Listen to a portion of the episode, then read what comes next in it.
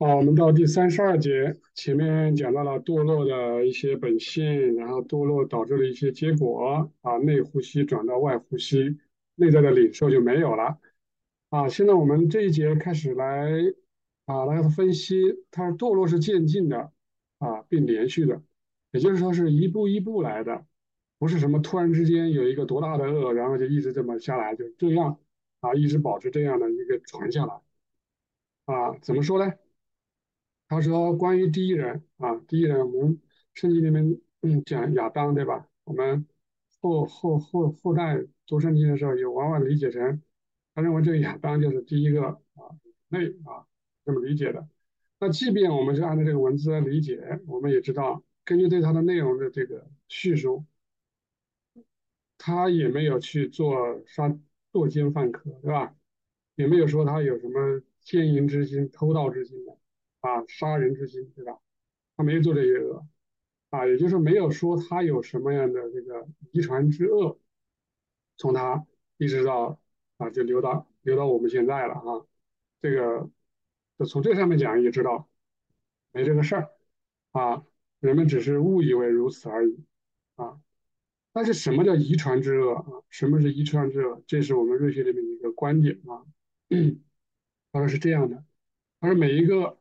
就是事实性的，就你真的做这个事儿啊，你作恶犯罪的，你会把这样的一个性情，会把这个性情，你就引到你自己里面啊，就像这个东西就成为你里面的一个啊，属于你的了啊。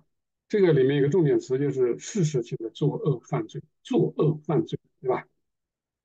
然后这种恶呢，就这个恶呢，还会怎么样？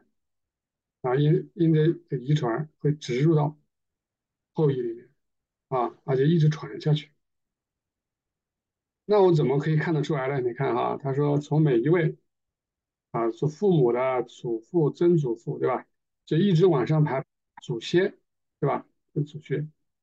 然后呢，他说这个恶啊，会这么一直往上，你看，按照这个顺序往上数，然后再往后每一代的传承中。被加增和扩充，那也就是说，啊，可能某一个祖先是吧？那个祖先，他是，他是个做了什么恶，对吧？就是某个方面，就是钱财的这个这个偷盗罪啊，作奸犯科，那这个恶在里面就会存下来，那这个会传给他的儿子，啊，后辈，这后辈可能有些他可能是在啊其他的方面又做了什么恶，那又会存下来。那也就是说，随着你有之前的这个恶，同时你又犯了其他的恶，那就一就就日积，这这不叫日积月累哈，就一代一代的这个啊积累，是吧？积累啊，从祖先传传传，曾祖父、祖父、父亲，然后就传到你这儿啊，那也就是咱们里面这个东西怎么样，就不断的这个就不断的增加扩充啊，在我们里面啊。然后他说，且通过他事实性作恶犯罪，在他里面增加，也就到我了啊，已经到我了这一辈了。那如果我也要去做了一些贪污、偷盗、作奸犯科的等等啊，这些这事儿，那我里面又给他又添上一笔啊，你不停给他添，添完以后你就给你儿子啊，看这个，所以这个就越来越多。他这个东西呢，他不会散掉，对吧？啊，就是不会散掉啊，或者说不会给你造成这个这个损害啊，以致无损害，也就是散掉了导致无损害。他说这个东西还是不会散掉，而且对你有害的。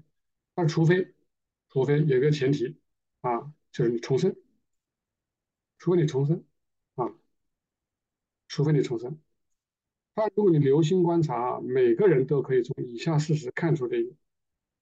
他说：“父母的作恶秉性明显的留在孩子身上。对，对我们可以观察，就是观察你的恶的倾向的特征。其实每个人作恶的倾向多多少少有不同的。有的人对钱财会很在意，有的人可能对情色会很在意啊，有的人可能对权力欲很强啊，有的人你像这这这不一样的啊。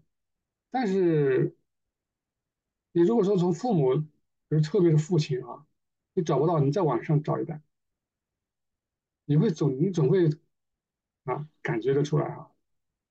那他说会留在孩子身上啊，他说以至于一个家庭甚至一个种族啊，就是说我们是什么人对吧？我们常常说以色列人怎么怎么样啊，中国人怎么怎么样啊，或者说哪里哪里人怎么样，那往往就是这个这个种族啊，它会有带有它的这种，就即便是在恶的倾向上，它有它的特色啊，可以分得开，可以把它分得开。